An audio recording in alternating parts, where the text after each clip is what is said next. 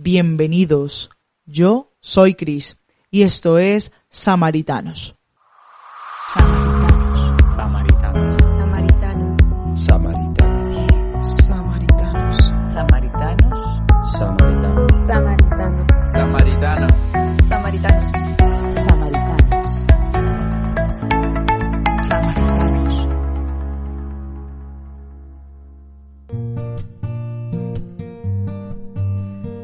Seguimos caminando por esta ruta llamada conversión. Pero la ruta como es tan larga, tiene diferentes campos que vamos a atravesar. Este tramo de esta semana se llama desierto.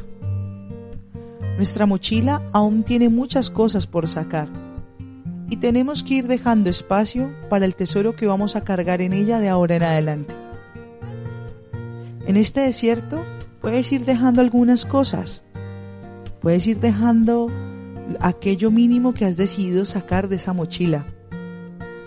Eso con lo que ya no quieres cargar de ahora en adelante y que en este desierto lo dejarás para siempre. Verás cómo la arena y el viento sencillamente lo desaparecen. Un desierto es un lugar deshabitado, despoblado.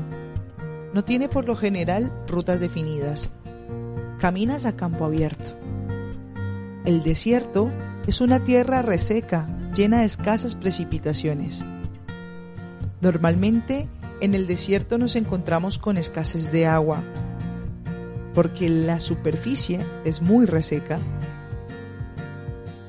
Las temperaturas en el desierto son extremadamente altas. En el día puedes alcanzar hasta los 50 grados y en la noche puede caer a una temperatura de menos 10. Pero también en el desierto, a pesar de las condiciones que se dan, existe vegetación que a veces no tiene necesidad de agua. Y también allí encuentras minerales preciosos de incalculable valor. Las personas que generalmente habitan en el desierto son nómadas. ¿Cuántas veces en tu vida te has sentido en un desierto? ¿Has sentido que te abandonan? ¿Que caminas a campo abierto? ¿Que no ves el final? ¿Has sentido ese calor? Esa alta temperatura que te quema la vida, de angustias, de preocupaciones, de tristezas, de obstáculos. ¿O has sentido demasiado frío, un abandono, un silencio, una necesidad de que alguien te diga algo? ¿Cuántas veces has sentido que las personas que pasan por tu vida solamente te buscan porque quieren algo concreto de ti? ¿O que nadie te escucha? ¿O que a veces ni siquiera tu mismo Dios te escucha?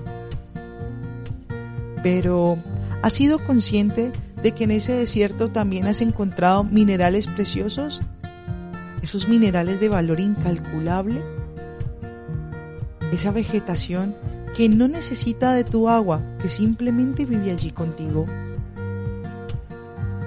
El reto de hoy es que pienses en ese momento de tu vida que te has sentido en el desierto, que te has sentido con altos y con bajos, y que allí busques cuál es ese mineral precioso que has descubierto. Y si no lo has descubierto, cuál es ese mineral precioso que le ha dado valor a tu vida cuando has estado en el desierto.